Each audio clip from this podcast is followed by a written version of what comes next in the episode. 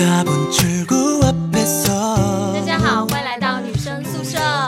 我是有两个星期没有跟大家说晚安的社长闹闹。你之前什么时候说过晚安吗？有啊录节目的时候不是说晚安吗？录节目什么时候说晚安了？你不应该自我介绍一下吗？我不用自我介绍了吧都这么多期了。哦，不对，现在其实我们有的时候就是网易云音乐会给我们推荐嘛，所以还是会有很多新朋友来听我们电台的。但是鉴于我们真的吗？还有网易云会给我们推荐啊？对，但是鉴于我们都已经不定期更新了，所以最近推荐的特别少。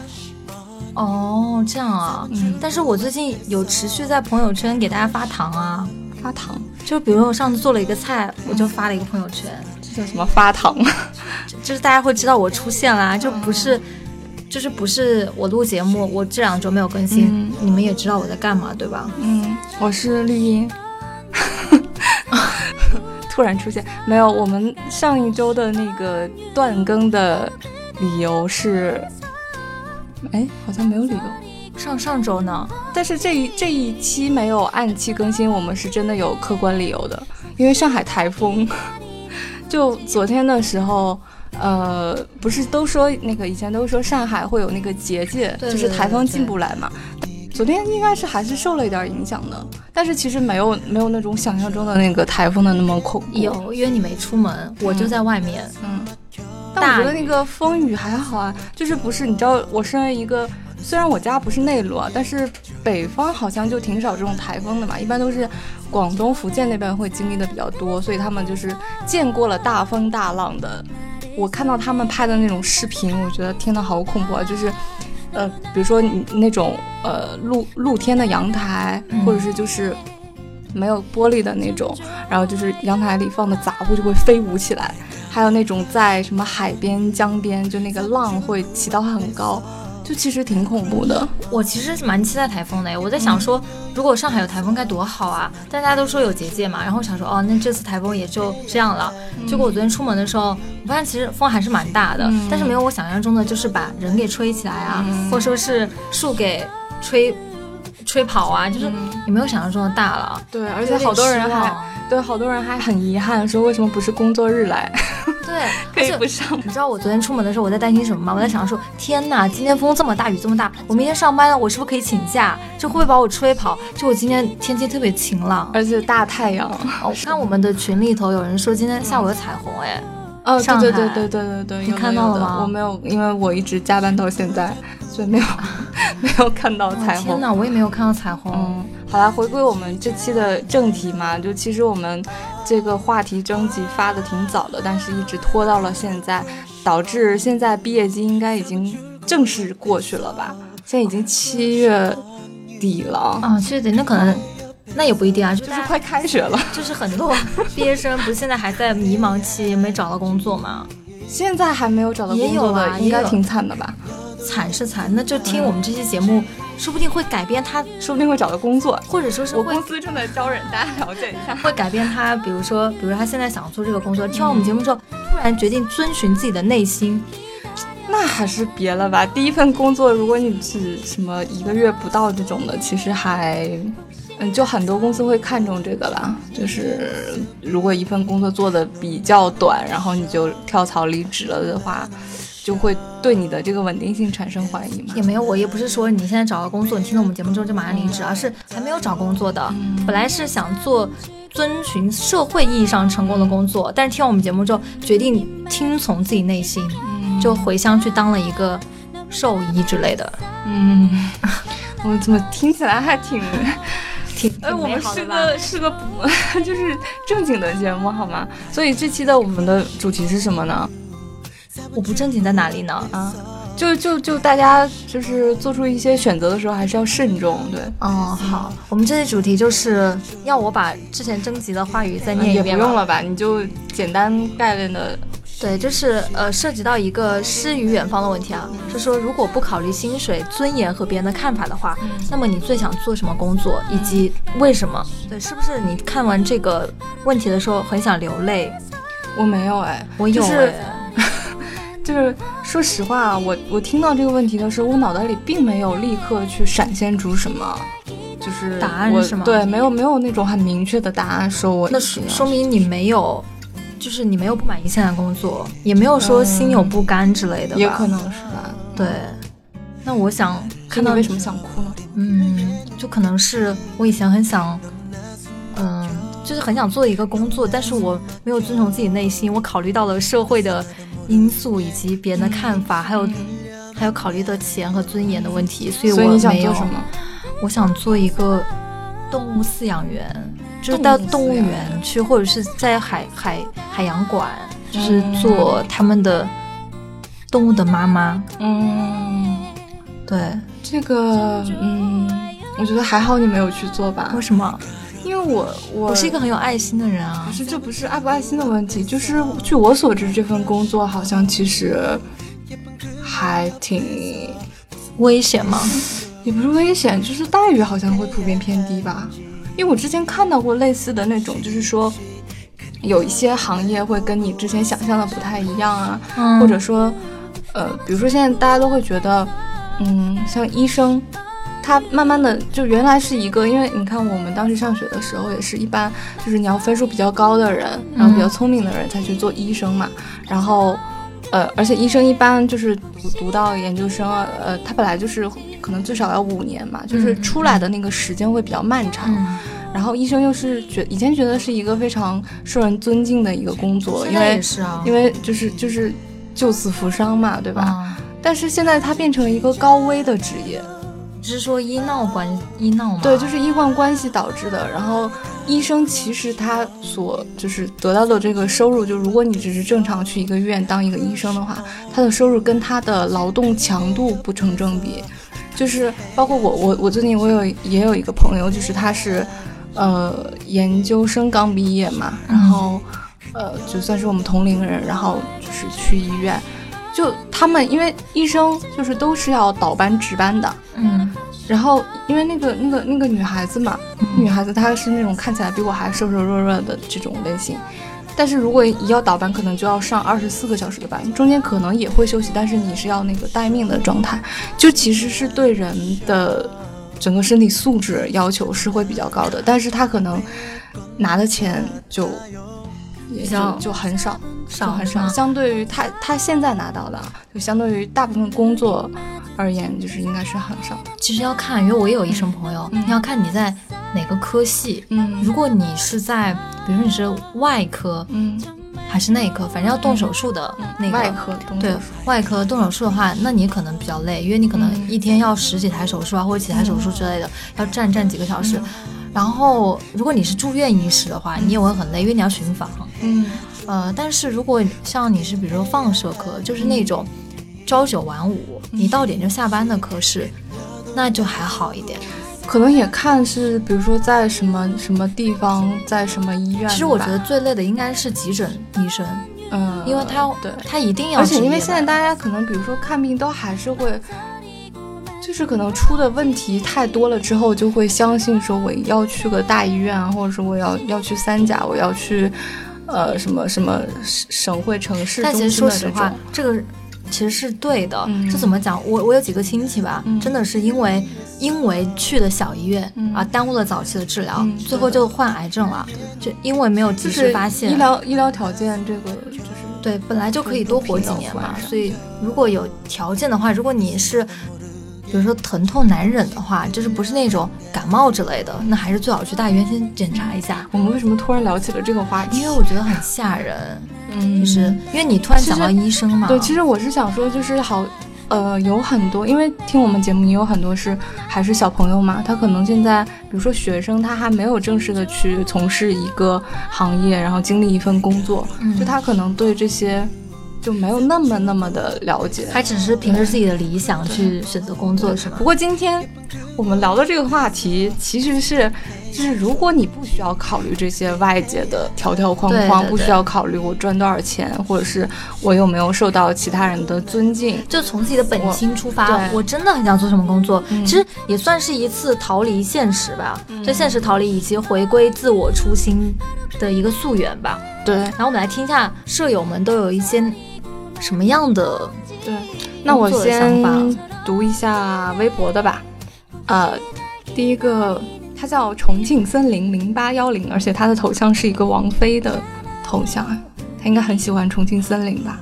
他说我想做旅行摄影师，就是 Vlogger，好吧，就是拍 vlog 的那些，就也算是有一点网红性质的那种分享者吧。反正我就我一看到视频摄影师、vlogger 跟作家，我脑子里就想的就是那种不差钱，嗯，但是又很自由职业闲的，对。对。他说，把旅行当做自己的职业是莫大的欢喜，并且能记录生活中有趣的事情，一边玩儿一边拍一边写，就像三毛一样。还有补充一条，开家书店，有咖啡、黑胶唱片。哎，怎么说不完呢？我觉得他这个真的，就就从名字到头像到说的话都都很文艺。对对对对对。还有没有一些比较嗯，大家都想到？下一个是他呃，微博名字叫原来是拉拉三。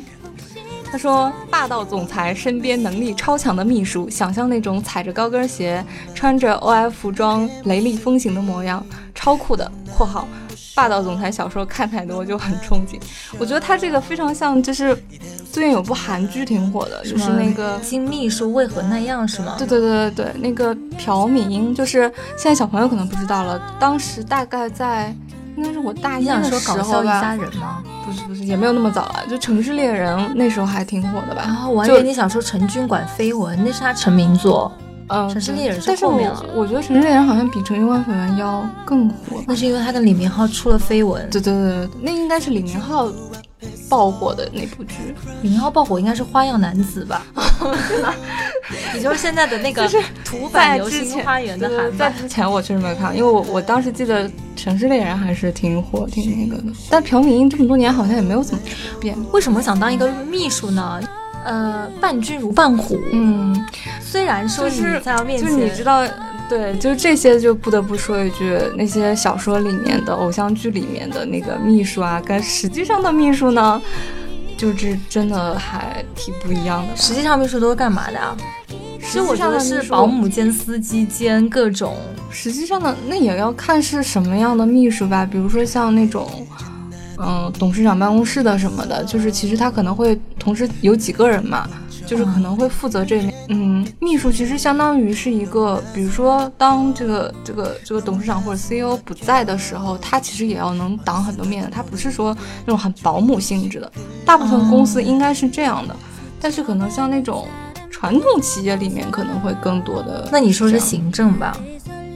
也不是行政，就是秘书，就是因为这个秘书自己本身就是对他的素他的素质是是要求很高的，所以像很多秘书，比如说他做做了一段时间之后，他可能就直接去做去做一个部门的领导了，这样。对我我知道，因为我当初研究生毕业时候找工作，我还准备应聘蓝月亮集团的董事长秘书，嗯，他他要求非常的高，对对对，而且而且我听说就是很多之后，比如说像总经理助理啊、嗯董事长助理啊，包括秘书，他之后升职的路径就直接是往总经理的那一层去升。对，嗯，怎么讲呢？是我刚忘记我要讲什么了，因为因为我是觉得秘书。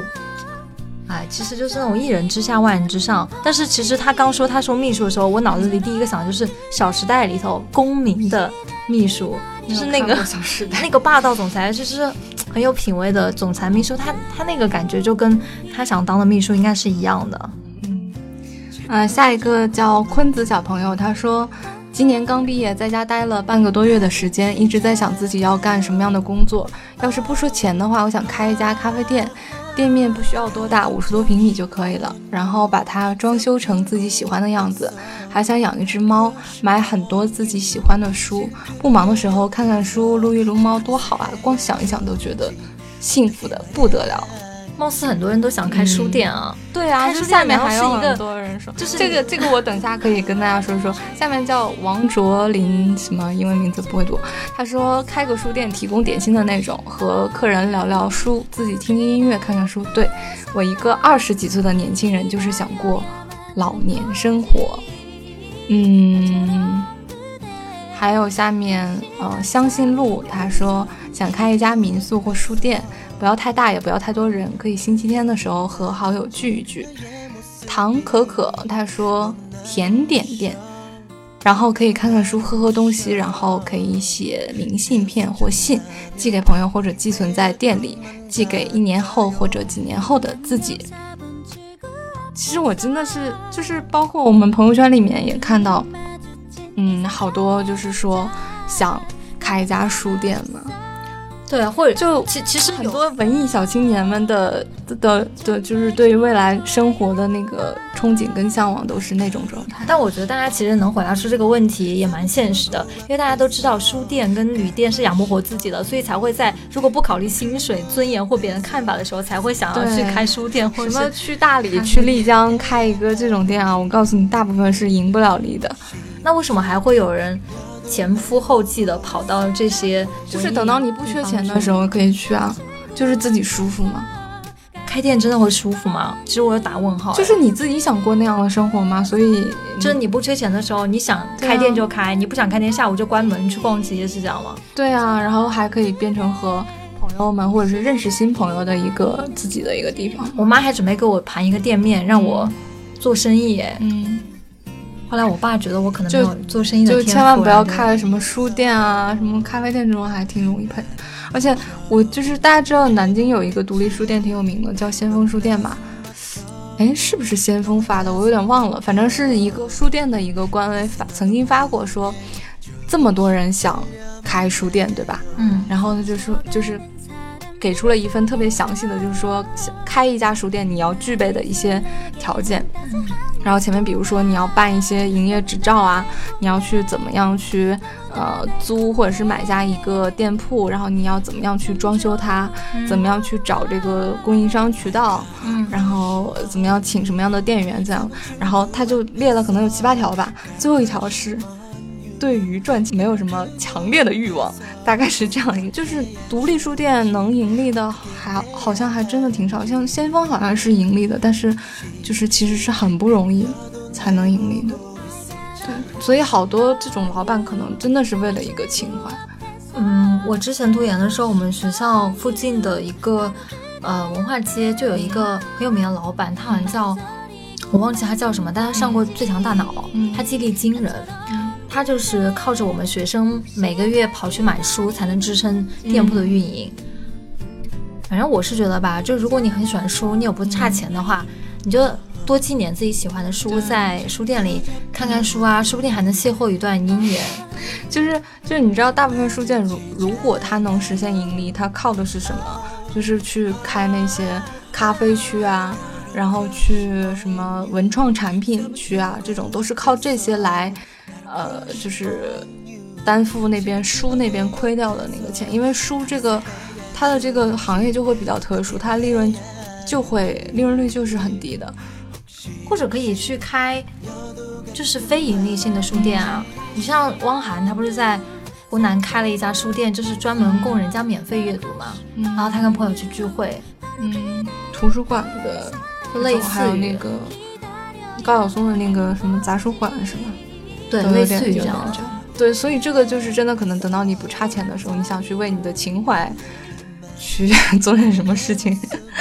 嗯，还有没有对，比较好玩的？嗯，还有的话，我想看看嗯比较好玩的耶。芝麻汤圆儿他说，如果不考虑薪资的话，那大概就是那种可以宅在家里的工作吧，不需要和太多人打交道。宅在家里的工作，对，就是当主播呗。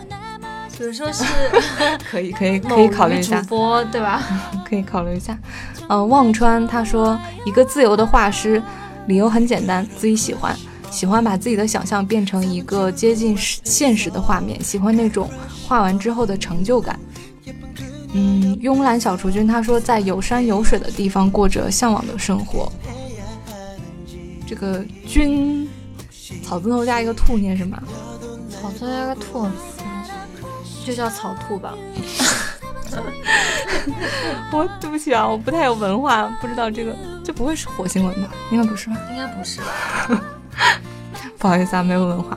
他说在面包店工作，现在唯一的想法是是是因为你很想吃，很喜欢吃面包吗？还是？但我觉得在面包店工作是挺幸福的，就每天那个味道就是这样的，你没有在面包店工作过，你可能觉得很长时间闻那个我我之前还想去考那个什么。呃，面包从业资格证，我就觉得啊，就每天做面包，我也不用管别的，然后我还我的面包还可以大卖。但我现在觉得，如果说任何一个职业，我我想要糊口的话，嗯，那我真的是就不行。但如果不考虑薪水，那真的当面包师还可以的吧？嗯嗯，南海没有渔船的苦水。他说，想要从事新闻行业，以后看着各种各样时时刻刻发生的事儿，想想好充实呀。哎，这个怎么说呢？就是我真的我身边真的想幻想而已。因为我以前就是当我当过一段时间记者嘛，我我跑的是社会新闻。嗯你要说社会新闻就是那种鸡毛蒜皮啊，天天是这个阿姨吵架了，那个邻居斗殴了，或者是这个这家什么下水道爆掉了，对，还有什么车祸之类的，你你你你不会觉得很有意思？你看多了之后，你会对，你会对身边的很多事情，你会觉得，嗯为什么会这个样子？对包括很多嗯，就是啊、我刚才还在跟我一个同事，他也是学新闻学的，就是是本来是想做一个记者的嘛，而且大学的时候看过一些这种什么什么那种纪录片啊什么，就很想做战地记者。你说的不是波波吧？不是，是我就一个同事，然然后他。但是跟我后来发现真的战战战地记者挂的几率太大了。对我，我之前我跟我妈说，我还想当战地记者，我妈就说你知道战地记者有多危险吗？然后就没有去嘛。后来我是在呃哪一篇公众号上看到有采访战地记者，就是、呃统计了这么多年以来死了多少战地记者，嗯，我就觉得很危险这个职业。就如果你没有要为人类献身的这个使命的话，可能比较痛苦吧。还有包括很多，嗯，还有卧底记者，有记者会去当卧底。对，还有那种就是比较励志，想去做这种深度报道的那种，揭露什么社会黑暗的。就就反正最近也看到过一些嘛，就很多人会等到实际上去做的时候，发现要实现那个梦想，然后坚持自己的初心是太难了。所以好多人就可能，比如说遭遇了一个什么样现实的打击，就会就转行了。我们先不要给大家 说那么现实的东西，我们们只是是让大家找回理想的初心好哎，了。我觉得这个他 ID 叫做好鬼的内裤，他说城管吧，最好管一条卖烤串的街道，天天吃喝不花钱，国安民乐岂不美哉？你朋友，你这个想法很危险啊！就是城管就可以随便吃吗？会啊，我朋友是城管哎，嗯，他管的那条街就是。真的真的会有很多小摊儿，然后他们嗯有时候城管就会去小摊上买东西。那你说这些小贩到底是收钱还是不收钱呢？嗯那当然是不收钱喽。嗯，好吧，那这样好像是挺幸福的。对，不过现在，因为我哎，对，最近推荐大家一个就很好看的一个，也算是纪录片儿吧，就有点像《舌尖上的中国我》。也想说人生一串吧。对我周末的时候在家就是看了，而且就其中的一个还说的是我家乡的烧烤嘛，哦就看到那段时候还真的挺激动，虽然我没有吃过，就就看那个节目，那个节目觉得拍的是挺好的，然后它里面就还说到很多这种。嗯，美食其实地方的很有特色的这种烧烤，其实就是街边的那种露天的烧烤，但是因为现在这种城市规划、管制啊什么的，好多都已经消失了，就大家也失去了那份就是在街头约三五好友一起喝啤酒、吃烤串的那个乐趣。一个莫名其妙的七路，他说设计师也不知道是什么磨灭了我当年画画的特长，每次看到室内设计的图片都很心动。哎，好多人好像也都挺想画画呀，做就是做艺术相关的这种设计师啊。其实还有一个，就如果不当动物饲养员，我还想当那种独立设计师，嗯，但是那种逼格很高的独立设计师，就是所有国内大小的奖我都获过，但是我不为这种一般好像都是什么什么什么什么米兰、什么佛罗伦萨、什么设计学院毕业的。对对对对对，对，我们可能从起点上就决定了不行的。呃，夏天，哎呦喂呀！他说这些都不考虑了，我还工作干嘛？工作的话，那可能就是开一间店，过着朝九晚五的生活，不在意生意好坏，只关乎心情。然后晚上靠开着劳斯莱斯回到自己在市中心一千平的独栋别墅。市中心，它是一种非常平的独栋，对，它是一种非常平静的语调，就是完成了他的描述。啊，我来看看朋友圈啊，大家都留言都很踊跃啊。是魏婴，他说做一个海盗吧，永远都在大海上，永远伴着日出日落。啊，这个有点吓人啊。不，但是其实因为我我那个时候看不是看《红海行动》嘛，就是索马里海盗什么的那种，就了解了一下他们。其实海盗他们会觉得自己是非常正义的且正常的。就是在他们的那个世界里，他们觉得去掠夺别人、去抢劫，没有觉得自己做错了，是吧？对他不觉得，就是他就觉得就是就是像我们觉得上班赚钱，然后换取自己活下去的这个这个物品是一样的。嗯，那应该还蛮幸福的。如果自己不觉得自己做错的话，嗯，我看啊，这个头像是一个名字是一个皇冠的，他说他想当一个试睡员，就是喜欢睡觉。哦，现在是有那种酒店体验师什么的，那很好玩吗？嗯，不过就是这个就是酒店，就是去具体去做测评啊什么，去什么酒店体验师，我是没有接触过。但是我知道那种就是美食试吃员做美食评测，其实挺惨的，因为他什么都在吃吗？对他要在很短的时间内吃很多东西，而且要是就就还挺痛苦的。像那种美食编辑什么，他们可能自己身体状况都不是很好。那怎么才能去当？试吃员，就是如果你是，比如说你做了一个什么美食号啊，就自然会有很多店去找你吧。那我们要不要做一个美食号？我跟你说，之前我同事都让我去做吃播，因为我胃口特别的大。嗯。但现在也没有实现，因为没有钱买那么多吃的做给大家，就非常就就你知道那些不是之前有那种深度报道的文章吗？嗯。就做吃播的那种主播，真的背后都很惨的。就是就是吃完了就吐是吗？嗯，大部分都是要催吐的嘛，因为他们其实可能天生肯定是胃要比别人正常要要大一点，但是他如果为了保持的那个身材是吗？不是，为了保持他的那个就是视频要一直有有有吸引度啊，有什么的，嗯，他其实还是要超出自己的那个人体极限的，哦，就是要催吐啊，要什么干嘛，而这个对身体损伤会很大。好吧，那我还是不要去当吃播了。嗯。不细知，他说：“我想做一名性工作者，躺着挣钱。”这个，嗯，那你可能要做好安全措施。我觉得，但你如果去国外，有些地方应该可以实现这个。还有 Grace 拉卡拉卡，他说：“我想做一个片酬刚好够养家，然后能稍微富裕一点的小演员。”认认真真、开开心心的拍能接到的戏，才能有自己的生活，想去哪里去哪里。哇，说到这个，就说到你心里了，是吧？不是我，因为那个就是最近有一部网剧很火，你看了吗？你那是《镇魂》吗？对，其实我真的还挺想有一期节目去聊《镇魂》的，但是应该我们这期节目播出的这一周，《镇魂》就完结了，就很可惜没有蹭到这个热度。没有啦，就《镇魂》因为火的。整个过程我觉得是非常值得，就是中国的影视圈也好，什么娱乐圈也好，包括这种影视剧的生产这个行业也好，去复盘的一个事件。因为你知道，我我上一周就是《镇魂》有一个它快要完结了嘛，然后也是它刚开始也是就是一个投资很小、特别穷的一个网剧，然后慢慢的就一路逆袭，然后也是因为。他两个男主朱一龙跟白宇的演技非常好，就是他火起来的原因真的还挺好玩的。然后这这里面我不多说了啊，因为但我觉得我们观众、我听众里面应该也有很多镇魂女孩吧。然后我也是慢慢被带的，就是去就很喜欢这个剧，很喜欢他们俩。然后之前上海有一个就是点亮双子塔的一个优酷的做了一个活动，其实就是。那个环球港一个商场的外面的那个大楼是有那种就是电子屏的嘛，他们相当于投放了一个广告。然后那天晚上就是也是朋友拉我去凑凑热闹，我本来想的是就是就只是正常的跟朋友约个饭，然后顺便拍一下嘛，就在楼下。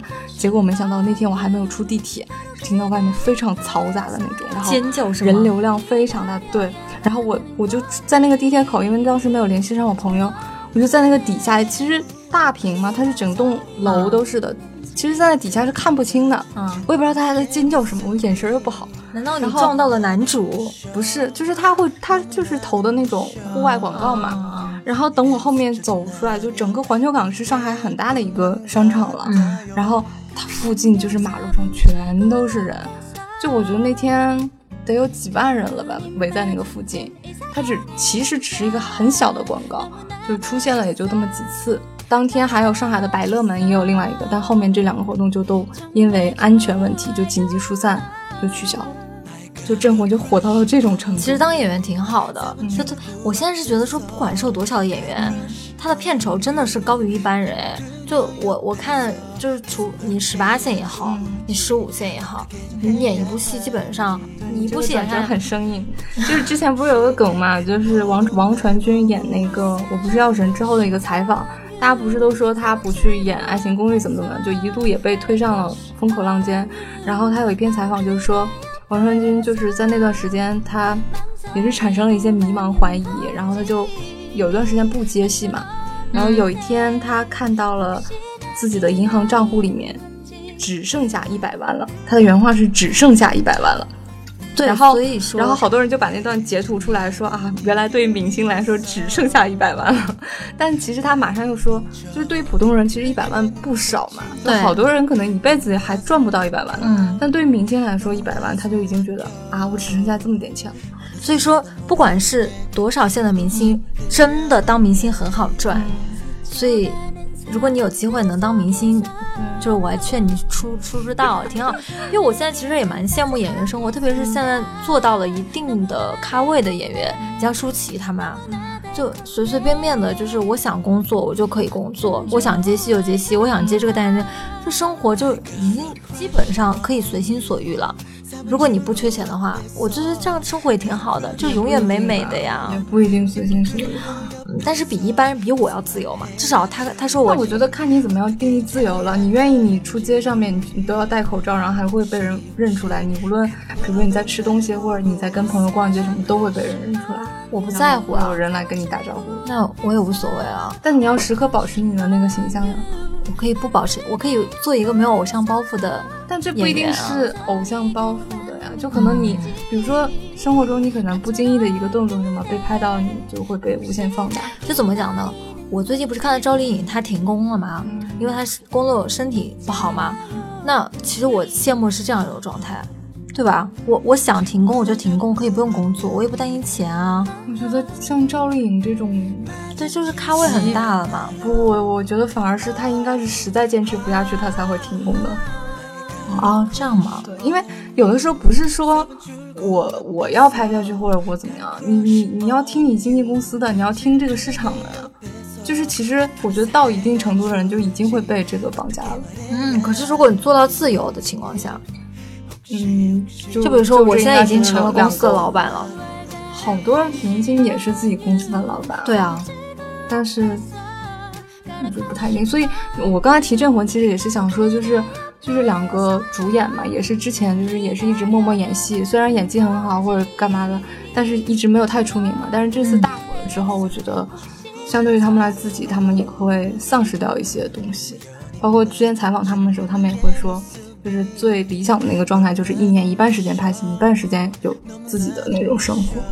对啊，就这样、我觉得，我觉得这个，我觉得这个舍友他其实还想的挺清楚的。嗯，哦，我来找一个啊，嗯，梦思他说我想开个花店，每天发发呆，卖不出去就送给路人。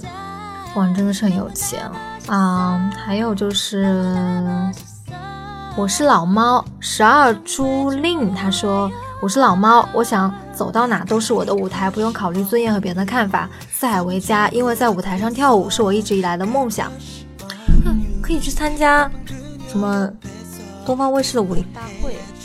武林大会不是都是明星哦，对，但是不是也有伴舞老师吗？嗯，又饿了。他说，他说虽然一定会很累很累，但是很想尝试新媒体行业，或者尝试做活动策划类的工作，完全不想听从七大姑八大姨教唆去考公务员、教师、医生这种铁饭碗，不求多少工资，只求不被父母一辈子固化的职业观打倒。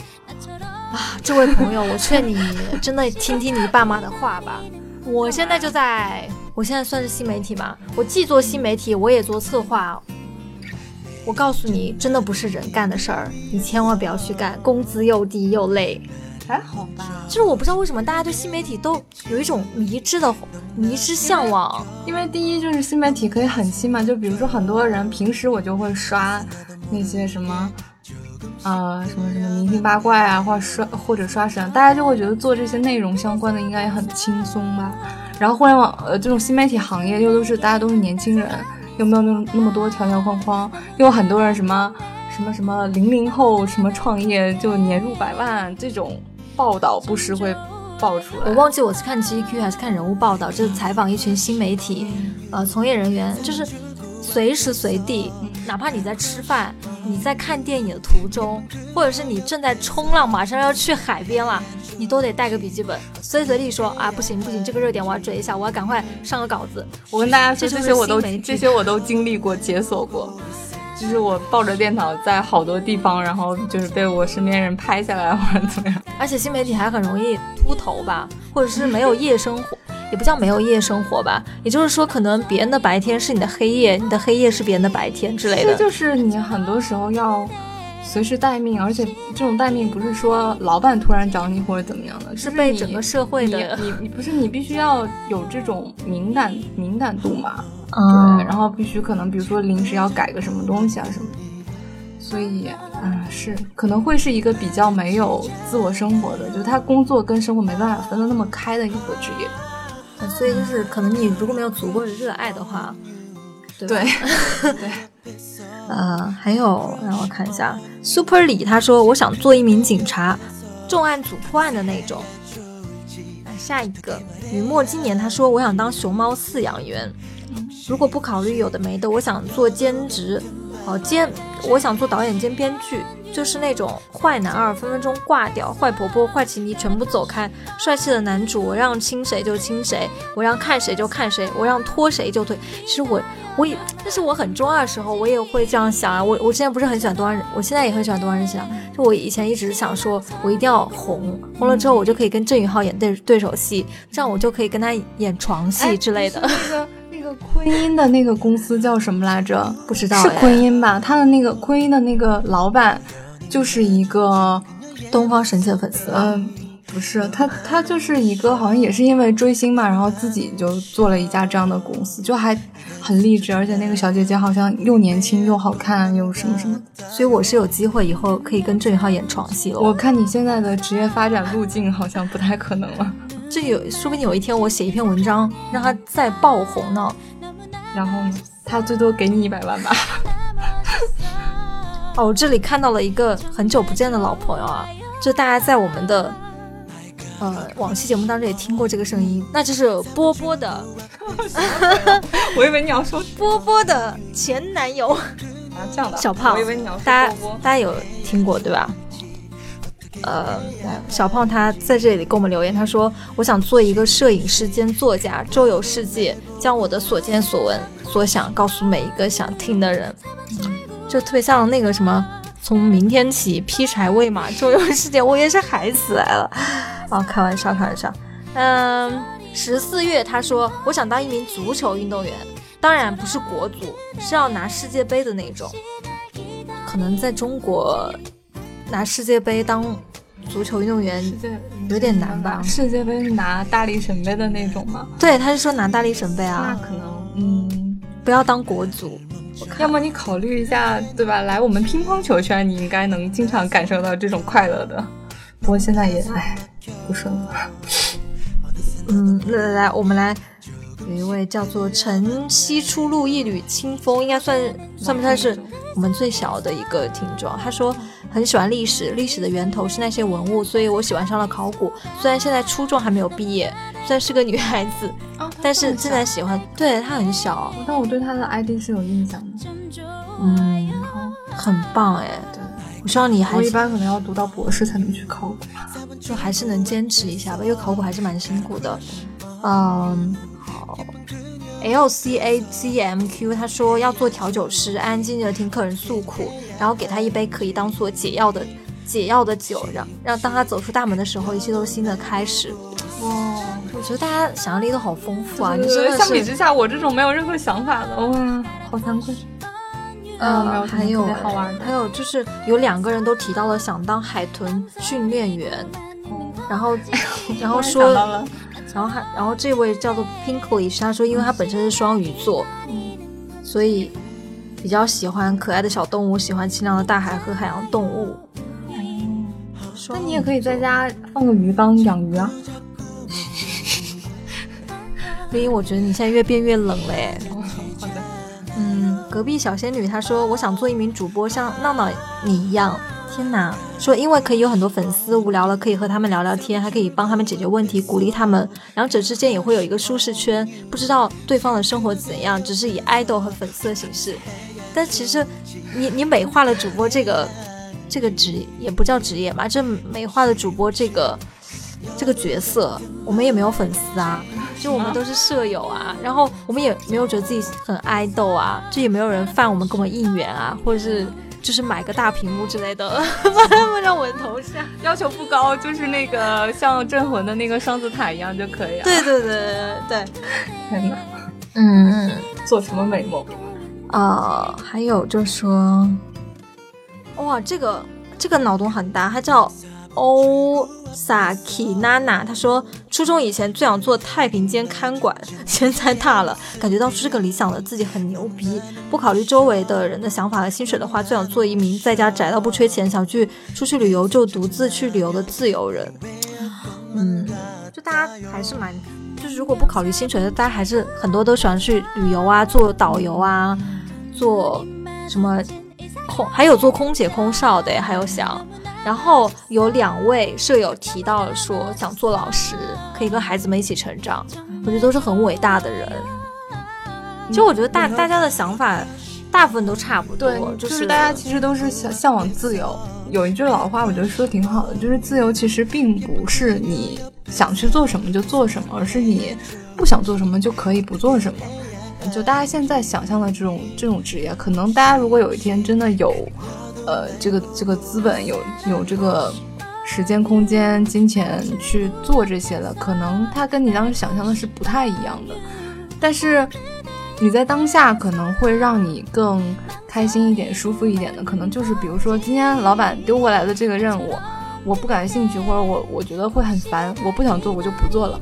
或者比如说，我现在呃就是就薪水待遇很低啊什么的，但是我可能就嗯就是他不必靠着这一份工作的薪水去养活我自己，就是就其实你归结到现在的现实生活当中的时候，你会发现，嗯，就可能当下的一些你说不的一些权利，会让你觉得更舒服、更幸福吧。大家我觉得都会有一种体验，就是比如说我我上着班的时候，我在这五天，我天天掰着指头过今天周二，明天周三，然后还有两天。当你每天都不上班的时候，可是你会觉得当无聊。对，可你可是当你就有好多人，比如说换工作的那个间隙，会有一段时间，可能有一个月的时候不上班，那你待着待着久，你就会觉得在家好烦哦，就也没有人跟我说话，我每天做的事情也差不太多，就是困了就睡，饿了就吃这种。像我们平时会很开玩笑的说，比如说我们在上海。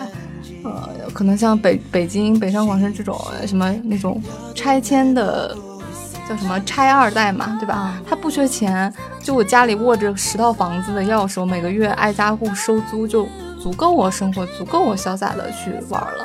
但是我为什么还要找一份工作？就是要找一份寄托。请给我十个钥匙，我绝对不工作。但真的真的是身边有很多人，就是就就他反而这个时候他要去。就找一个，就是我每天你让我早上几点来，晚上五点走就可以。就是还是要找点事做嘛。对，就是当你这个真正的自由变成了你什么东西都对你没有限制的时候，你反而体会不到自由的可贵了。不过你这句话说的倒是还蛮对的，嗯因为我之前周末的时候嘛，我是想干嘛就干嘛，除了过来见见你之外，嗯我大部分时候都是很懒散的。但是因为我最近每周嗯每每周末的上午十点到十二点我都有课，所以我就会体会到下午非常的珍贵。然后那段时间我就就会做很多很多事情，就觉得效率也比以前高了，是不一样的。就是我的时间是有限的情况下，我会觉得很棒。但是当我那一天都有很很多空闲的时候，我就会睡觉。这不是说给大家那个什么什么打鸡血或者是鸡呃不不打鸡就鸡汤嘛，就是你有的时候人的那个无聊其实就来自于可能被赋予了太多的自由，或者是就让你周末两天的时间，你就除非你真的平时工作特别累啊，我就需要一个休息的时间，需要一个缓解的时时间。但往往是等到了周日晚上的时候，你回想这两天什么都没，就就躺在床上玩手机打游戏，你反而会觉得特别空虚无聊。对吧？那也，反正就看个人吧。我是觉得说，嗯，不管工作现在过得如不如意啊，或者是薪水高不高，或者是你是不是很想逃离现在生活，呃，总之自己心中有一个梦想还是好的。就万一有一天能实现呢？如果大家真的答应我，如果你们真的有钱不愁钱的话，你真的要去做你现在告诉我的这些事情好吗？就如果当之后你还想做的话。如果听到我们这期节目，就是你像我一样，就心中也没有立刻闪过一个很具体的一个念头的话，我觉得大家不如这样，等到你真的不缺钱的时候呢，你就来投资我们节目。我们嗯，就现在那个对启动一下天天使轮，我们可以让出多少股份？请问那个时候我们还还做节目吗？好多好多年后是。好，这样吧，我们今天的节目就到这里了，因为已经有两个星期没有更新了嘛，我想大家也很想念我们的节目。然后下一期真的吗？真的会想念吗？我觉得大家现在对我们已经很佛系了吧，就反正知道我们准时更新是不可能的，是这辈子都不可能的。那也不一定，万一有一天太阳打西边出来呢？但大家都很让我感动的是，都会留言说会等我们，会想我们，就是让我们不要着急啊。你不知道的更多的是人默默的取消了订阅吧？真的吗？或者就不会来？请大家继续喜欢我们。那其实上一期节目嘛，我们也有讲说两两周年的一个礼物，然后大家看对明信片其实蛮感兴趣的。对，还有人说要送书，我也考虑了送书，但是呃，我在想我们。我们要以一个什么样的形式送给大家呢？不然这样吧，我们在公众号里抽几本书送好了。嗯，也可，因为粉丝太多了，也不可能一一的都送给大家。对，毕竟我们现在也没有投资方嘛。嗯，对，这个可以，还可以再想想。我们还有，我们也没有什么时间。我们没有时间，我们下周就到到八月一号啦。那不然这样吧，我们讨论出一个，呃，送什么的一个方案，我们就会发到公众号里头，大家可以在公众号去参与这个，呃，嗯，就是怎么样去得这个礼物。好，我们在这里面就是要说一下，我们公众号还有微博呢，都是女生宿舍 FM，可以搜索一下，然后关注我们。然后另外呢，就是我们节目现在是在喜马拉雅、网易云音乐还有苹果播客上面同步更新。那最后一个呢，就是如果想加到我们的舍友群里面聊天，因为最近就是我们加的，就是通过好友然后拉到群里面，这个还是挺迅速的。就是大家可以加闹闹的个人微信，闹闹 tvxq 的全拼。就是大家如果听不太清的话，可以到我们的节目简介里面去看，就是 n a o n a o t v x q。